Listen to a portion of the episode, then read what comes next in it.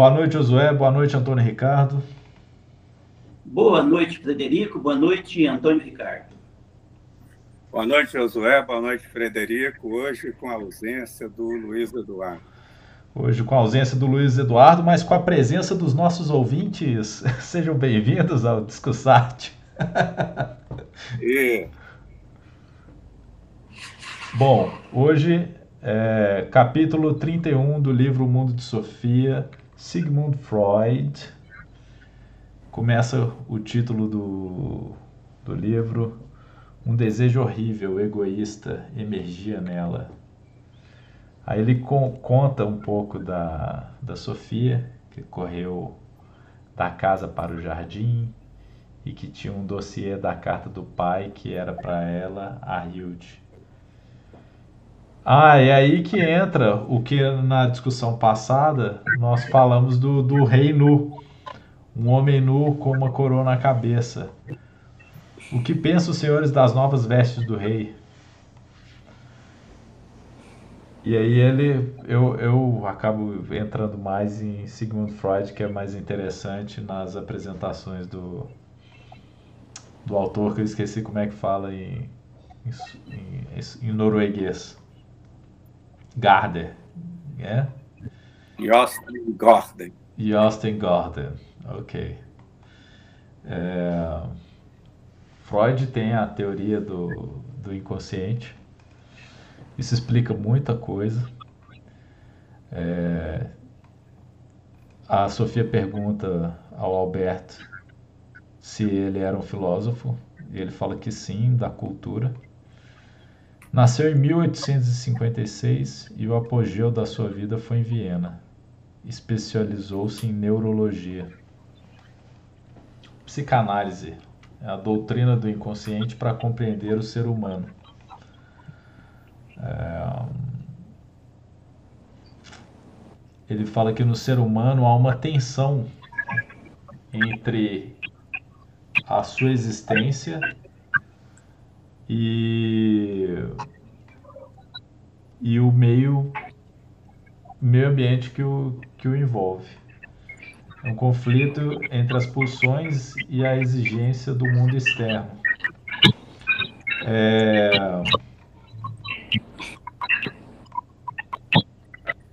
É... O homem não é apenas um ser racional. Impulsos irracionais determinam o que fazemos. É, ele fala do, do impulso sexual, as necessidades podem ser camufladas ou transformadas, inclusive em crianças. Nesse ponto, causou muita, muita repulsa, o que tornou Freud impopular. Bom, a gente não é especialista em Freud, a gente só está lendo os filósofos no livro O Mundo de Sofia. Né? Nós, não, não somos especialistas nem em Platão, nem em Aristóteles, nem em Sócrates, mas a gente só está revendo esse livro, que é um livro muito bonito, que dá um, um apanhado geral sobre, é, sobre o passado e o mundo atual que é onde nós vamos chegar no, no próximo capítulo, né, o, os tempos atuais, depois de, de, todo esse movimento de tentar explicar de onde somos, para onde vamos, né, quem criou tudo isso, por que estamos aqui, e tentando responder essas perguntas. É, só, só relembrando, a última pergunta que eu, que eu fiz é, para você, Antônio Ricardo, em relação ao a possibilidade de, de coadunar a teoria de a teoria eu tentei casar Platão com o mundo das ideias com a teoria da evolução do Charles Darwin. Eu fiz essa pergunta para o meu professor de filosofia do direito, Marcelo Campos Galupo, e ele me falou a mesma coisa que você, que não era possível é, colocar as duas as duas teorias, não, não, não tinha como elas, elas casarem mesmo não. Na única forma que ele falou que dava para talvez casar a, a, teoria era, era que toda ciência é mais ou menos baseada em Platão. Foi isso que ele me explicou, assim. Toda, toda ciência deriva de Platão, uma coisa assim.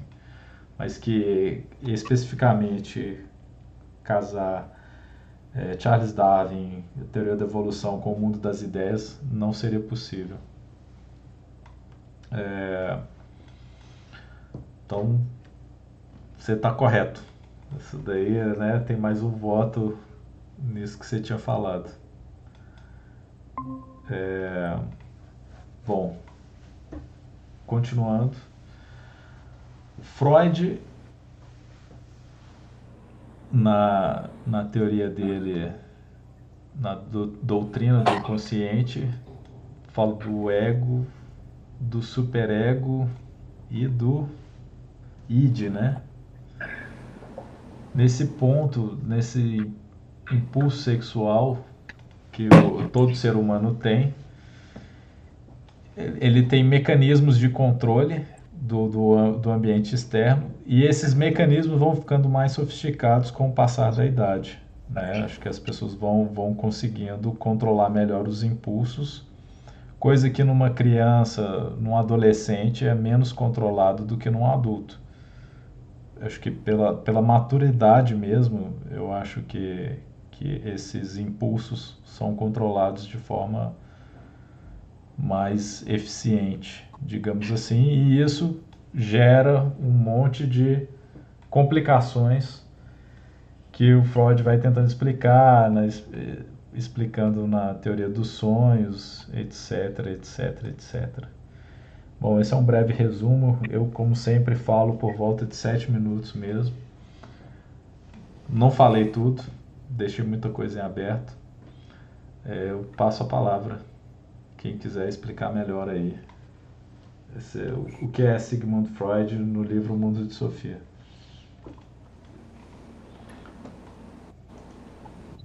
Ok. Vamos lá tentar desvendar Freud.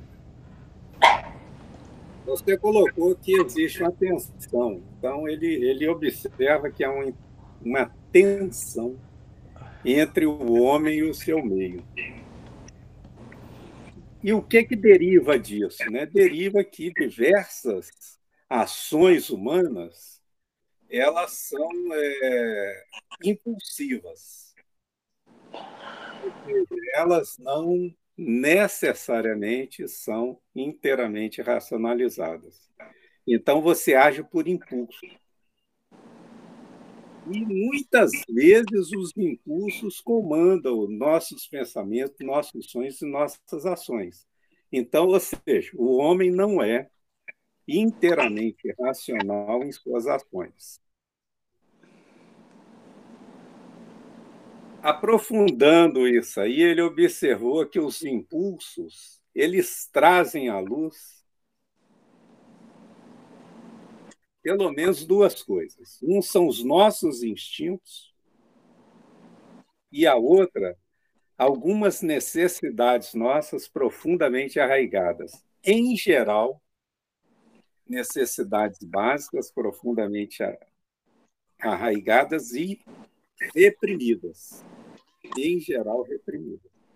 A gente faz, ao longo do tempo, o contato do homem com o meio ambiente é o contato do homem que ele está inicialmente, inteiramente é, instintivo, vai aos poucos reprimindo diversos de seus instintos em contato com esse meio ambiente. Culturalmente, socialmente, tudo, ele vai ele vai reprimindo os seus instintos, vai controlando os seus instintos. Às vezes não inteiramente é, reprimindo, mas controlando.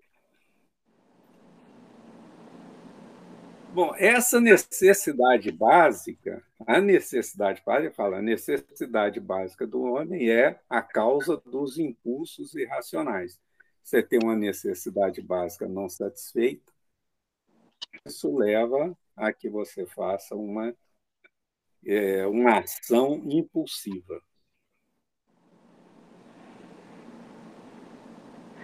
E a, a repressão, a não satisfação dessa necessidade básica pode ocasionar distúrbio, que ele chama de uma experiência traumática, né? muitas vezes originária da, da, do início, do primórdio da nossa existência, ou seja, na infância, ah, na adolescência, por aí. E o que, que ele faz? Ele desenvolve um método para trazer a experiência traumática que a gente teve e que está levando muitas vezes a atitudes impulsivas, ele desenvolve um método para trazer isso para o consciente. Depois a gente vai ver essa divisão que ele faz entre consciente e inconsciente. Ele traz para o consciente para que a pessoa, ao tomar conhecimento desse trauma, dessa experiência traumática, ele a supere, consiga superá-la. Por quê? Porque quando a gente reprime uma experiência, é, o que acontece é que a gente perde o conhecimento disso, ela passa para o inconsciente. Então a gente não tem consciência disso. O que, que ele faz? Ele pega essa experiência e traz para você. Ó, você teve esse problema na tua infância, vamos ver como superá-lo. Bom, para fazer isso, o que, que ele fez? Primeira coisa, analisar a psique humana. Né? Psique psique tem, tem um conto grego, né? Um, uma mitologia grega que trata de psique, né? Eros e psique. Ele divide em três partes. Uma delas está subordinada ao princípio do prazer, que é o id. O id é? Todo, toda, todo o nosso instinto. Vamos, vamos é, dar uma, uma simplificação e falar: id é instinto, é a nossa manifestação instintiva. Ele dá até o exemplo, no livro, dá o exemplo da criança. Né? A criança está com fome, abre o berreiro né? e, e é mamar. Né? Então, é, isso aí ela age simplesmente instintivamente. Com o passar do tempo, o que, que vai acontecendo? A gente vai aprendendo a controlar esse instinto. Então, quem. É, é, e, e aí a gente passa a ser submetido ao que ele chamou de princípio da realidade. O que é o princípio da realidade? É o contato que você tem com a sociedade. Aí, através da família, em primeiro momento, depois, num processo de socialização, num segundo momento. Então, você tem contato com a, a realidade, que é o princípio da realidade, e você vai aprendendo a regular a parte do seu instinto. Ou seja, o, o, o ego é o regulador do id é todo né, instinto e tal, e você começa a controlar a sua parte instintiva. E depois disso vem o que, o que ele chama de superego. O que, o que, o que é o superego? São os padrões morais que a gente tem, padrões morais, padrões sociais, né, que nos são transmitidos aí pela família, pela sociedade. Então, ele coloca a mente dividida em três partes, a psique humana, né? em três partes, que é a id, id, ego, superego, instinto e sociedade. Aí ele explicou aquela parte lá de cima do conflito, né, a relação conflituosa que o homem tem com a sociedade. Ele foi, ele foi é, paulatinamente, é, primeiro descobriu o conflito existente e aí foi paulatinamente explicando a razão da existência desse conflito. Muitas vezes, tanto o ego quanto o superego podem reprimir os instintos do id, os impulsos do né? fazendo com que a gente o coloque de lado ou os esqueçamos. Só que esse esquecimento é ele não está na parte consciente. Porque as experiências que a gente tem ficam armazenadas. Tanto é que ele dá o exemplo lá do tá na ponta da língua, né? Quer lembrar de alguma coisa, rapaz, você está aqui, está na ponta da língua, você está você está tá no, no, num lugar chamado pré-consciente, né? Aí falta um pouquinho de nada para você trazer aquilo para o consciente e lembrar o que, que é. Né? E aí ele fala: os impulsos reprimidos, em geral, têm natureza sexual. Quer dizer, ele descobre que a própria criança já manifesta um instinto sexual, né? Então, se a criança manifesta um instinto sexual e se e como o sexo ele ele socialmente de repressão, muitas vezes a, a repressão ocorre exatamente nesses instintos de natureza sexual. Até fala, né? Um conflito entre prazer sexo e culpa. Pecado, né? Prazer, pecado. Prazer e culpa. Né? Fonte de diversas neuroses. A experiência traumática é uma fonte de neurose. Eu fiz uma antecipação, né, falando do, do consciente e inconsciente. o que, que ele fala? Ele diz que essa parte que a gente lembra das coisas de imediato e fala as conversas que a gente tem e tal, ela é o que ele chama de consciente e é relativamente pequeno em relação à sua mente, ou seja, em relação ao que está no seu subconsciente ou no inconsciente. Então, você armazena quase todas as suas experiências. Você armazena na sua mente. Mas você não pode deixar isso no seu consciente. É até um mecanismo de defesa do cérebro fazer uma seleção, um filtro, uma filtragem, para deixar no consciente apenas aquilo que você utiliza com mais frequência. O resto ele joga para o inconsciente e joga para o inconsciente todos os pensamentos que você reprimiu, que você fez repressão sobre ele. Então você joga para o inconsciente. O que, que vai acontecer? Pode surgir uma neurose. Surge uma neurose, um comportamento neurótico, mas você não tem consciência porque está lá no inconsciente. Você não tem consciência o que que está, qual é o elemento motivador desse comportamento neurótico seu. Ele, através do método dele, tenta fazer, trazer esse, essa experiência traumática para a área do consciente, para que você orientado por ele, evidentemente, pelos psicólogos, né, psicanalistas, supere esse trauma para ir abandonar o comportamento neurótico. Em geral, esse, esses pensamentos reprimidos, quando você reprime um pensamento, ele não é inerte, ou seja, ele, ele, ele, ele reage. Né? Apesar de estar no, no inconsciente, ele reage. Muitas vezes ele reage. E determina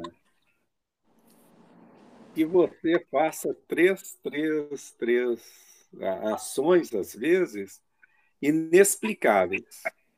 Uma delas é, por exemplo, o ato falho, chamado ato falho. Eu digo para você alguma coisa que, que, vamos supor, que eu tivesse alguma experiência traumática contigo, a reprimir, mas quando eu vou conversar contigo, eu falo alguma coisa que é relacionada àquele ato falho, à, àquela, àquela experiência traumática. Eu te revelo às vezes eu te revelo um, uma coisa e é fruto daquela experiência que eu não lembro mais, mas que ela traz para o meu consciente, como ela está forçando, ela não é inerte, ela age, a experiência traumática age, ela traz para o consciente alguma coisa que eu vou te dizer, por exemplo, esse é um exemplo, né? que eu não deveria te dizer. Isso aí é o que a gente chama de ato falho. Né? Ato falho. Tá? Ele dá experiência lá do nariz, né? A menina ia receber lá, eles iam receber a visita de um, de um pastor lá da igreja anglicana lá, ou da igreja lá, não sei qual, anglicana não, porque ele ele não é nem. Ele morava lá na Áustria, né? É, é essa história mesmo. É. Não fale do, do, do, do, do nariz, nariz dele. É muito grande, o cara fala para si, filha, ó, não. Aí ela fala: Você quer que eu ponha um pouco de açúcar no seu nariz? Dizer, um ela não conseguia parar de pensar no nariz, né? Não conseguia parar de pensar no nariz, mas estava reprimindo, né? Reprimiu, reprimiu, reprimiu e cometeu um ato falho. O, o ato falho é, é, é, porque quando, quando ela fala do nariz, quem falou foi o inconsciente? É, ela, ela, ela falou, ela falou no consciente, ela, ela trouxe o problema do nariz. Ela estava reprimindo o nariz, reprimindo. O que que acontece? Isso aí ficou batendo nela, né? Ó, ao nariz, ao nariz, ao nariz. Até que ela comete o ato falho que ele dá é um exemplo assim daquele momento, né? Mas isso pode acontecer, por exemplo, num fato passado que você já esqueceu, mas quando você encontra com determinada pessoa ou está em determinada circunstância, parte daquela experiência traumática que você teve vem à sua consciência e você a menciona sem querer. Por quê? Porque ela veio para o seu consciente. Aí, naquele momento, você fala alguma coisa sem querer.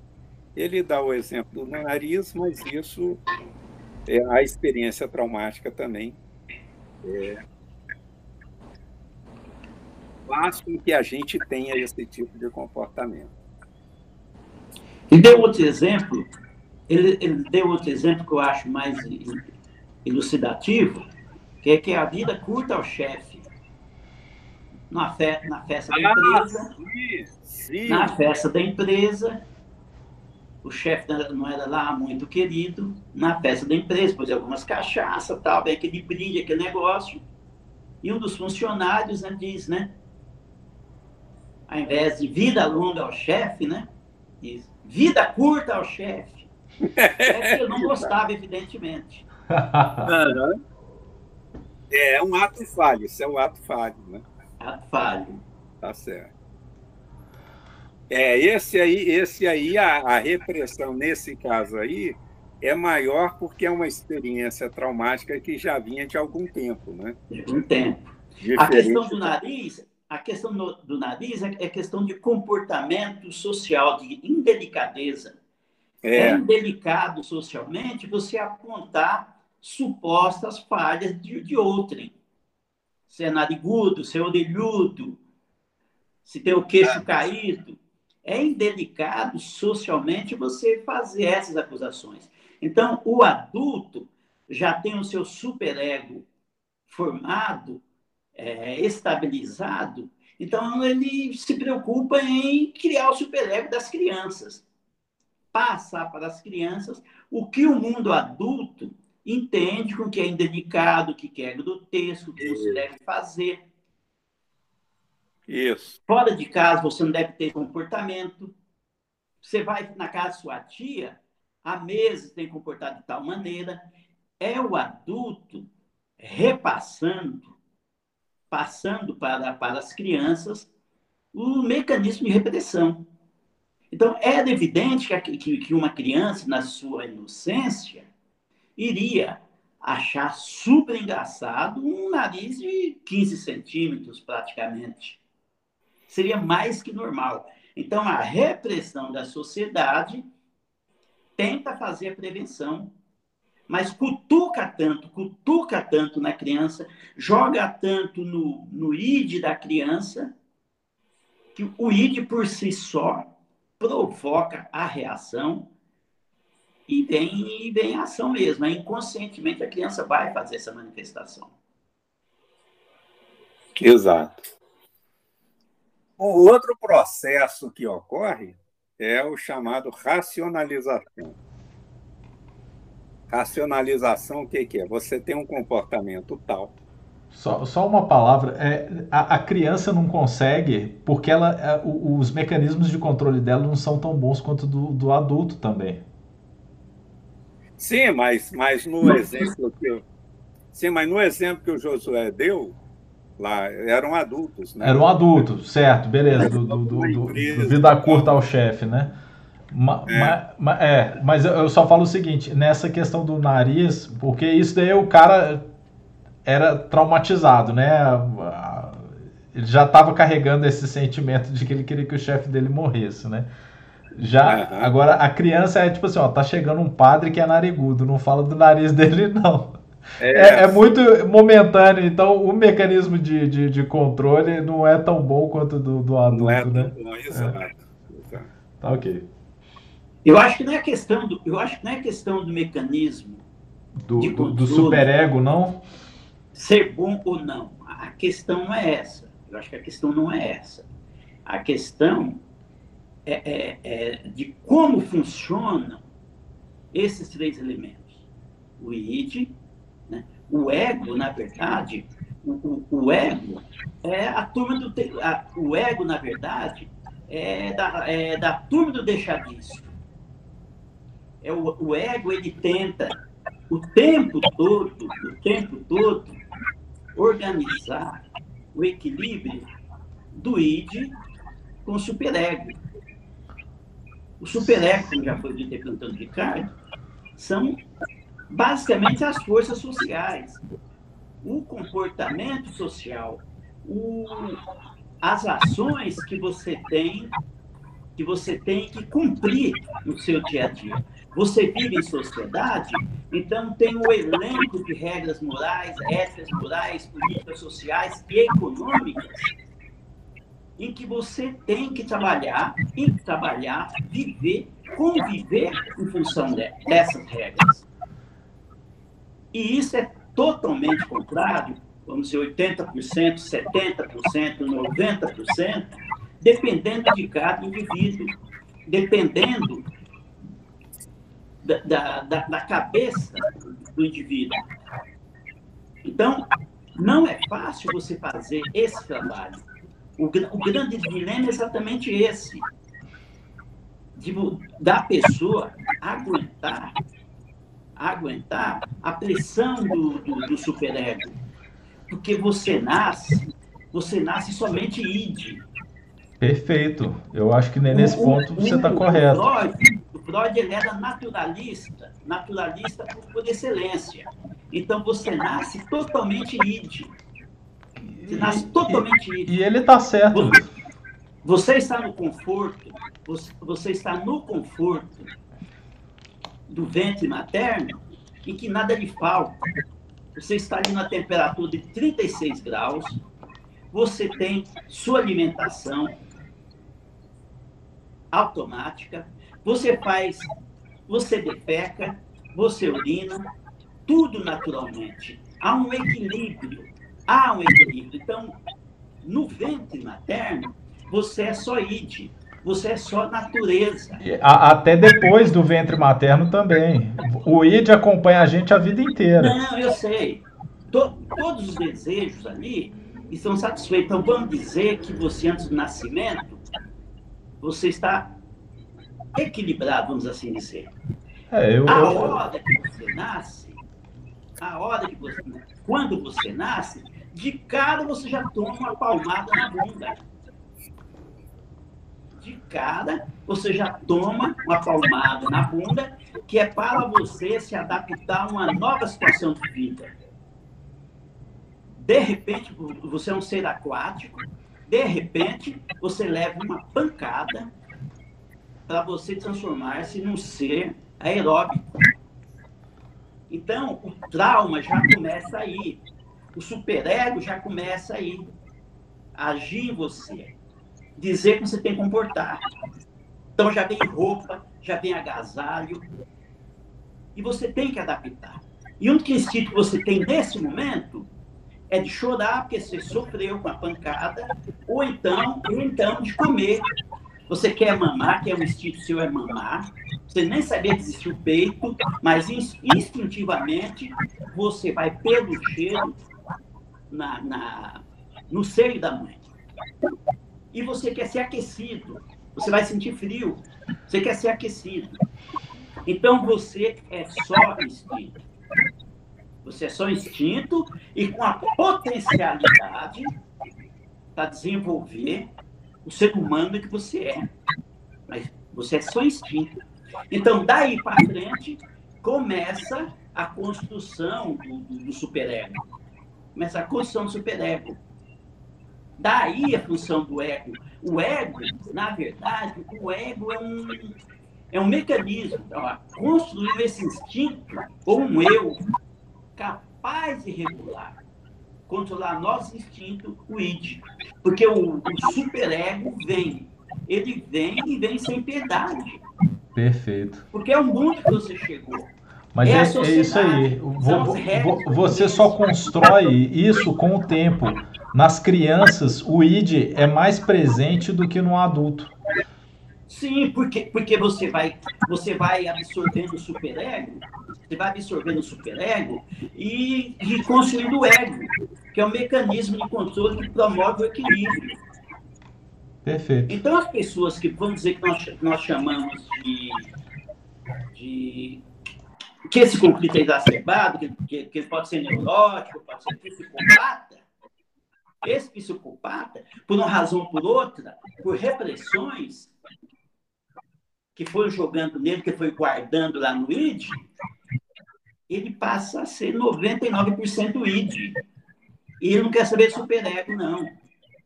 Ele é ID 99,99%. É só instinto. Instinto é só violência. Porque ele não tem o mínimo controle de suas ações. Nele, o ego tem ação zero. Continua, Antônio Ricardo. Bom, continuando aqui, os pensamentos reprimidos, então, eles, eles é, geram né, o ato falho. Uma outra, uma outra manifestação é o que ele chama de racionalização. O que, é racionalizar? Eu faço algo completamente reprovável, por exemplo. Mas aí eu tento dar uma desculpa para aquilo. A justificativa. A justificativa. É, justificativa. Não, eu fiz isso por conta disso, tal, tal, tal. Quer dizer, eu justifico uma, uma maneira irracional, né? uma maneira impulsiva que eu agi, dando uma desculpa qualquer. Né? Uma ação incorreta, não é? Uma ação incorreta. Aliás, eu estava vendo na televisão ali um cara jogou tinta numa mulher, né? Você viu? Estava assistindo. Ele, não, estava assistindo a televisão, deu uma mensagem lá. O cara joga tinta na mulher, agride e joga tinta. Aí vai lá para. Não, mas ela quer me abandonar. Quer dizer, é uma justificativa, assim, sem, sem completa, completamente furada, né? mas o cara tenta justificar o ato dele. Né? Por mais absurdo que seja o machismo, né? Desculpa dada, é. O machismo, reafirmar o machismo. E a outra coisa é a projeção. A projeção é você detestar em outra pessoa aquilo que você é. Você, você ele dá o exemplo do avarento, né? É. O avarento detesta o avarento, né? Então você vê na outra pessoa o seu defeito, o seu ato falho, vamos chamar assim, né? é. Você vê na outra pessoa um comportamento que você não gosta em você mesmo, mas que você tem, né? Um comportamento que é reprimido, que você reprime em você. Aí, aí nós temos milhões de exemplos no mundo, né? A questão do homossexualismo reprimido, né? É, tem muito. Nós temos milhões, eu vou até dizer milhões de exemplos, né? De homossexuais reprimidos que criam uma aversão violentíssima contra homossexuais em razão disso. Tem até um filme que, que, que fala muito sobre isso, né? Eu, eu não estou conseguindo lembrar o, o, o, cara era preconceituoso e, e, perseguia os caras, e no final eu, eu, é, fica bem claro que, que, ao que parece, ele era homossexual também. Ele, com certeza. Eu, eu né? acho assim, muito, muito da, das, das do, dos colegas que eu tenho que, que, que são homossexuais e, e, esconderam muito, eu acho que muito medo da sociedade também, né? Acho assim, é uma sociedade, principalmente a brasileira, é uma sociedade muito violenta com, com os homossexuais, né?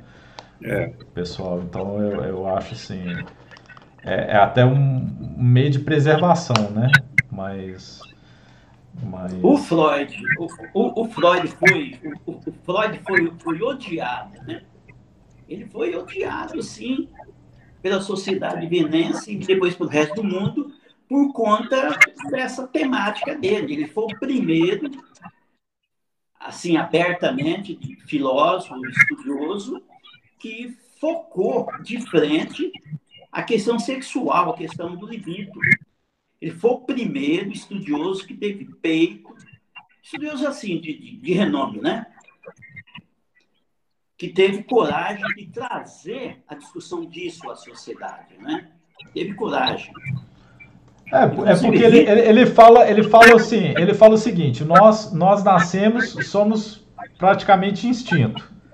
O instinto é, é a pulsão sexual mesmo, é reproduzir. É, sim. Aí, aí ele, ele vai contra tudo aquela doutrina cristã, né, que ah, nós somos Deus, nós somos anjos, né, nós reproduzimos com um lenço na, na, entre os corpos, né, e ele vai falar que não é nada disso. Então isso causa, mexe as bases de muitos lugares, de muitos. Um dos pessoas, primeiros né? livros, um dos primeiros livros que o Hitler mandou queimar foi a Biblioteca dos Materiais do Freud uma desculpa, uma desculpa de que ele era judeu.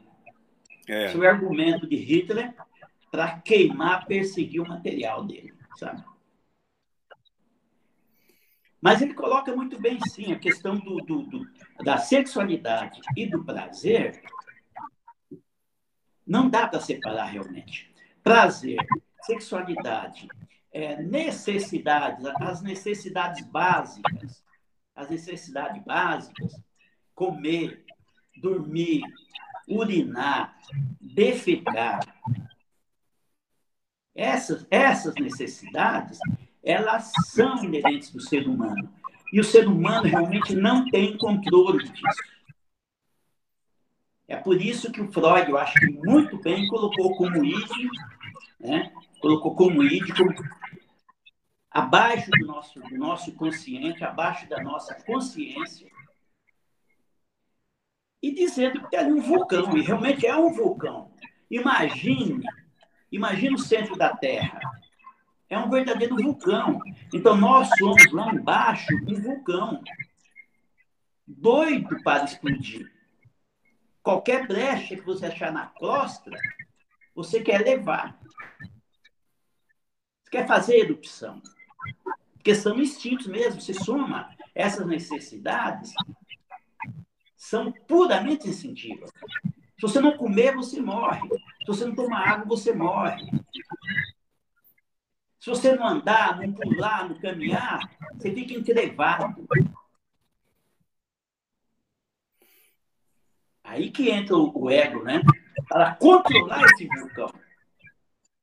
Entra o ego para controlar esse vulcão e administrar as necessidades sociais, as necessidades de sobrevivência. Porque a sociedade está ali, ó, cutucando como é que você vai agir. Vai, lá. Bom, então ele dividindo a, a mente inconsciente e inconsciente, observou esses atos falhos, esse processo de racionalização de projeção, que muitas vezes é, são manifestações de alguma experiência traumática. A questão é como, então, fazer com que aquilo que está no inconsciente, que seja uma experiência traumática, venha para o consciente para que a pessoa possa superar. Ele faz é, eu, eu, eu notei aí que o livro traz apenas isso, né? Dá dois métodos, né? Um método é a associação de ideias. Exato. Como é que é a associação de ideias? O sujeito vai para o psicólogo, deita lá no divã e tal, e fala o que lhe der na cabeça, né? Vai falando, falando, falando. E cabe ao psicólogo detectar entre aquela fala espontânea, ele tem que deixar a pessoa na maior espontaneidade possível, na maior confiança possível, tem que confiar para ir abrindo, né, se abrindo. Ele tem que ir detectando aqueles indícios de traumas. E a possível resistência que a pessoa tem para trazê-lo para o consciente. Ao ir detectando isso, ele vai fazendo com que a pessoa tentar fazer uma, uma, uma direção de lembranças, né? Fazer com que a pessoa fale mais naquilo, mais, mais, mais, mais, até que ela traga para o consciente a experiência traumática. Abrir a fechadura, quebrar o controle. Exato, exato. E a outra forma que ele, que ele coloca é a interpretação dos sonhos. Né? Porque o sonho é uma maneira de você levar algumas ideias reprimidas do inconsciente para o consciente. E isso vem disfarçado nos sonhos, né? Isso vem de maneira bem, bem disfarçada. Como é que é o sonho? Ele fala: o sonho ele tem dois vetores, vamos chamar assim de vetores. Um é o que ele chamou de conteúdo manifesto do sonho. O que é o conteúdo manifesto do sonho? Eu sonhei que estava atravessando um rio numa canoa, remando para lá e para cá. É o sonho em si. É o que eu sonhei é a representação daquilo que nós realizamos no sonho. É isso. Esse é o conteúdo do manifesto do sonho. Só que isso aí tem o que ele chama de pensamentos latentes do sonho. O que, são os pensamentos latentes? São os pensamentos reprimidos que, se quiser explicitá-lo, é preciso fazer um processo de interpretação do sonho. Mas como que esse pensamento latente do, do, do sonho, como é que ele se manifesta? Ele, ele, ele, ele chama é, o processo de trabalhar o sonho. O que é trabalhar o sonho? Eu pego um pensamento latente que eu tenho, mascaro esse pensamento, camuflo, faço qualquer coisa e o trago para o conteúdo manifesto do sonho de uma maneira diferente. Até ele deu exemplo na, na, lá no caso, é, o primo que tava com, ganhou dois balões da prima, né? E pediu, ele pediu a Hilde para interpretar aquilo, né? Porque como é que o pensamento, qual era o pensamento latente? Ele fala, bom, o conteúdo manifesto é esse. Um bexigas. Né? Dois balões da prima. Agora, qual é o pensamento latente, latente. que está aí? Aí ela vai e faz a interpretação dela, né? Do pensamento latente que existia ali. É uma mão formosa da prima. É. O, o, então, a função da psicanálise qual que é? Quando no sonho eu pego o pensamento latente e faço uma dou uma camuflada nele e o levo para o conteúdo manifesto, a função da psicanálise é fazer o caminho inverso. Pegar o conteúdo manifesto do sonho e ver qual é o tipo de pensamento latente que tem ali. Voltar, fazer o caminho inverso. Tirar a camuflagem, né? Exato. Por isso, por isso, neste capítulo aparece o rei nu. Descortinar, encontrar a realidade, tirar toda toda a camuflagem existente.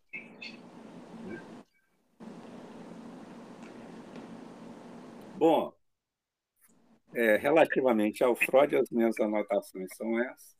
Eu fiz alguma coisa relativamente a Hilde e, e a, a, a Sofia, que é o seguinte: é, a Hilde faz algumas, algumas reflexões a respeito da existência de Sofia e Alberto. Ela não se conforma que eles são apenas é, tinta e papel, é, fruto da ideia do pai. Ela acha que a, o personagem está tão bem construído que ali há uma existência concreta. É, a questão, quando ele fala Adão, Eva e Noé, coloca no mesmo nível dos contos de fadas, de outros que apareceram nos contos de fadas, e agora ele traz o rei nu, ele fala, olha, isso aqui, gente, lembre-se, é uma linguagem altamente figurativa, isso aí vocês devem interpretar não como uma realidade de fato, e sim uma representação, simplesmente uma representação, tal qual são os contos de fadas, que tem também um conteúdo. Perfeito. Ou como a mitologia, né? Exato, como a mitologia. Perfeito. E ao final, lá o, o Alberto solicita que a Sofia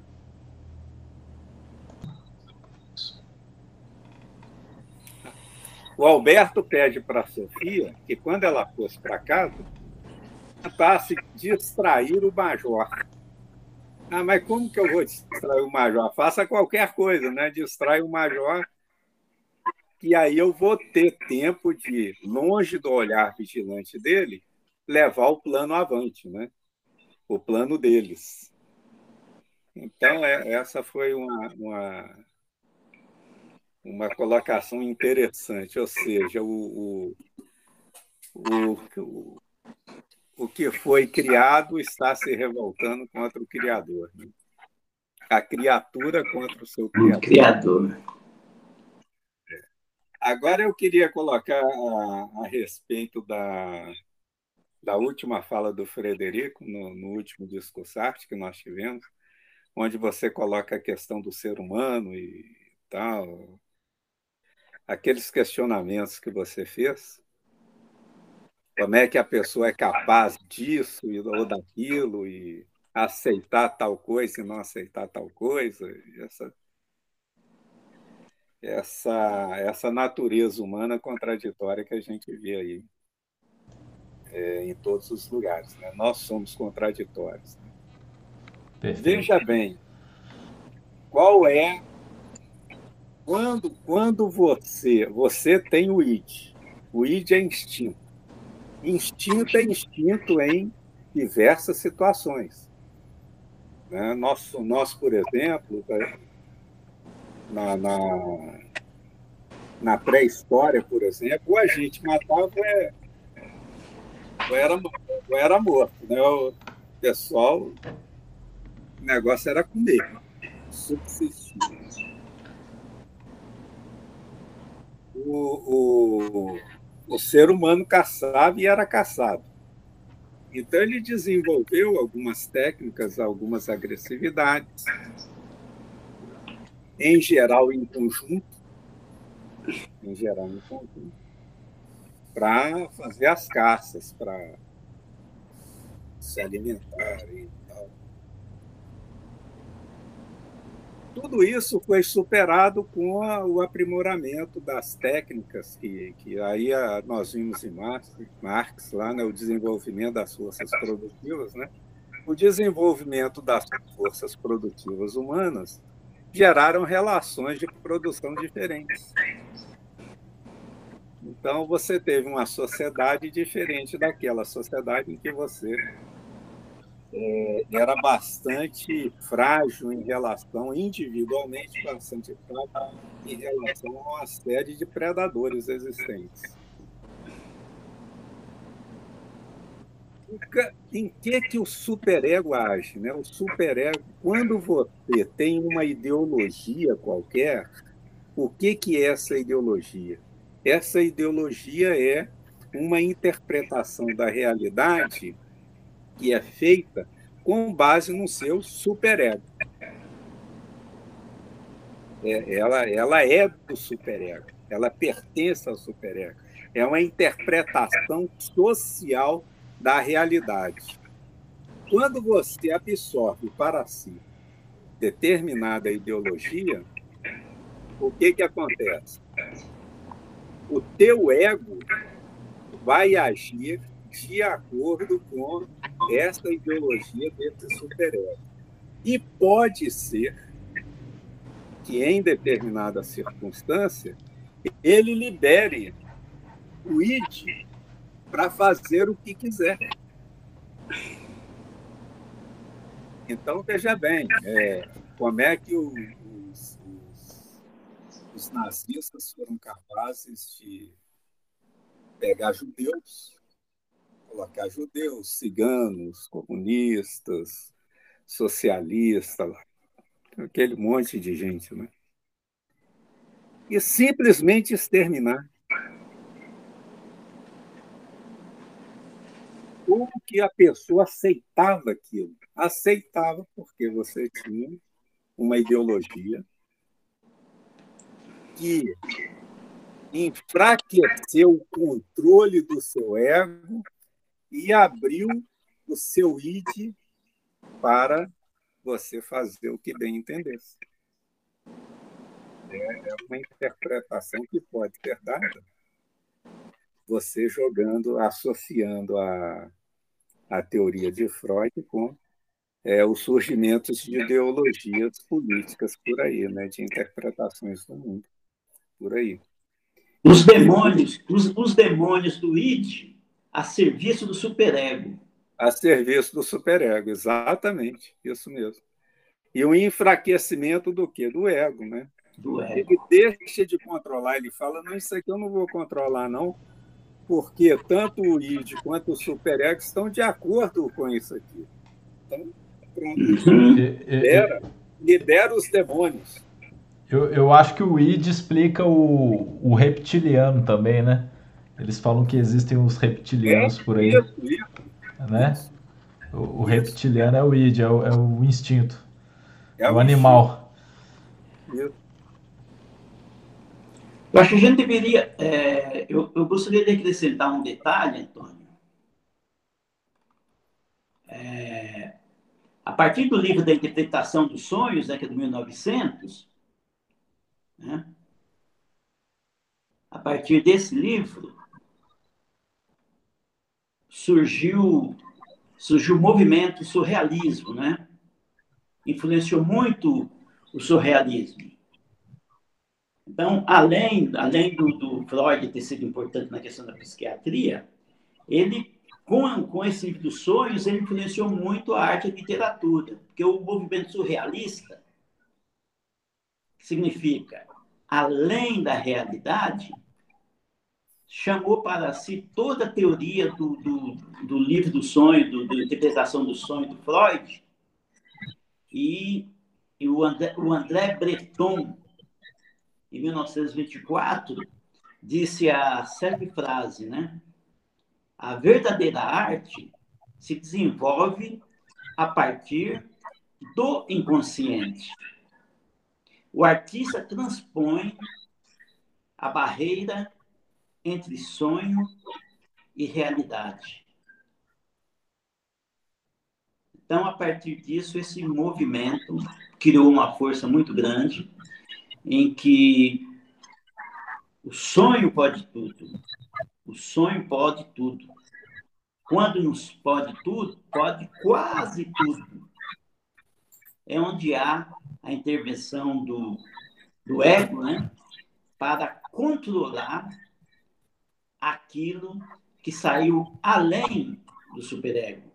Então, você pega o superego, você formula você formula a sua estética, só que a partir do id.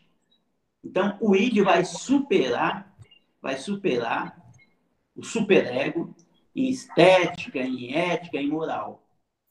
Porque o id que está no sonho, ele não tem limites, ele não tem barreiras. Por isso, essa frase do André Breton elogiando a questão do, do inconsciente, que sem o inconsciente não há arte, sem o inconsciente não há criatividade. E outro detalhe foi o exemplo que o autor deu da centopeia. Ah, é bem interessante. Dançarina.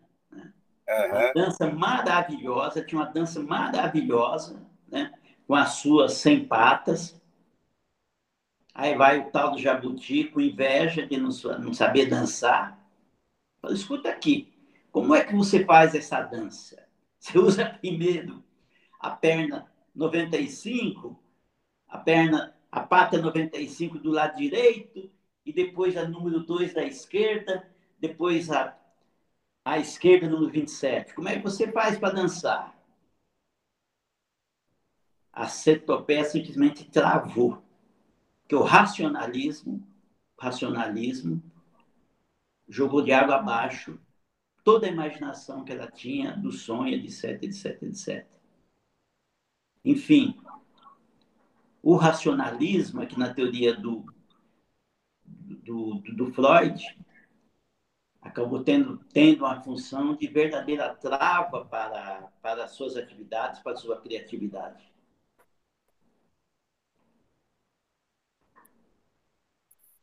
É isso. É, esse exemplo da centopeia é bem interessante. Ou seja, para você criar, deixe fluir as ideias, né? As ideias. Deixe as ideias fluir. Aí você, se você quiser, você a seleciona, faz o que, o que pretender, mas deixe fluir não tente de início ir racionalizando, né? Porque não vai dar certo. Isso, isso é muito bacana, né? Que é, é, é como é como eu estava pensando nisso, acho que foi ontem ou hoje. É como dirigir um carro, né? Quando, quando a gente tem as instruções, são, são tantas instruções, né? No começo, você tem que apertar a embreagem, você tem que é, colocar a primeira marcha, depois a segunda. E, e eu me peguei dirigindo o carro, eu, eu, eu, eu, sinto o motor, né? Quando você já tem uma experiência, você sente, ó, o motor precisa da primeira, precisa da segunda, tal. Você, você para de pensar, nossa, eu tenho que apertar a embreagem, agora eu tenho que olhar o retrovisor, agora eu tenho que é, engatar a primeira marcha. Não, você é como tirar uma foto no, no modo manual também, né? Que você escolhe todas as, as as, as sequências, né? o automático no, no, na fotografia não consegue captar do jeito que você quer a foto, né? Você Você escolhe, eu quero a foto mais escura, eu quero uma abertura para isso, eu quero que faça desse jeito, eu quero que tenha o movimento da água, né? É muito legal. É, é como tocar um instrumento, né? O Josué, que é músico aqui do, do grupo, é, você não pensa, né? Ah, eu tenho que apertar, não. Você, você deixa fluir, né? Isso é muito bacana. E isso, o deixar fluir, é, é id. Vocês concordam ou não? É id. É id. Bacana. É id. É. Porque a, a música sendo a música sendo matemática, a música sendo matemática, você tem que deixar fluir para que as combinações ocorram. Se você, se você não deixar fluir, não acontece. Tem as regras básicas que são para você montar o princípio. Depois que o princípio está montado, montado que eu digo, você vai montando gradativamente, não é? Você vai montando os princípios gradativamente e depois você tem que deixar fluir. Tem que deixar fluir. Você deixa fluir naturalmente. O seu corpo, o seu corpo torna uma peça só como instrumento e você só sente. Você não pensa. Você só sente.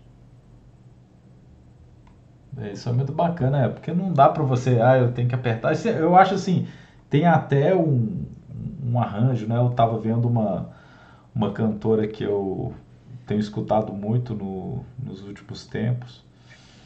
Um CD que apareceu para mim por recomendação do, do Descobertas da Semana do, do Spotify e caiu como uma luva. Chama Springtime Carnivore. É, a, a cantora é, chama Greta e parece que ela toca desde de, de criança, ela é música.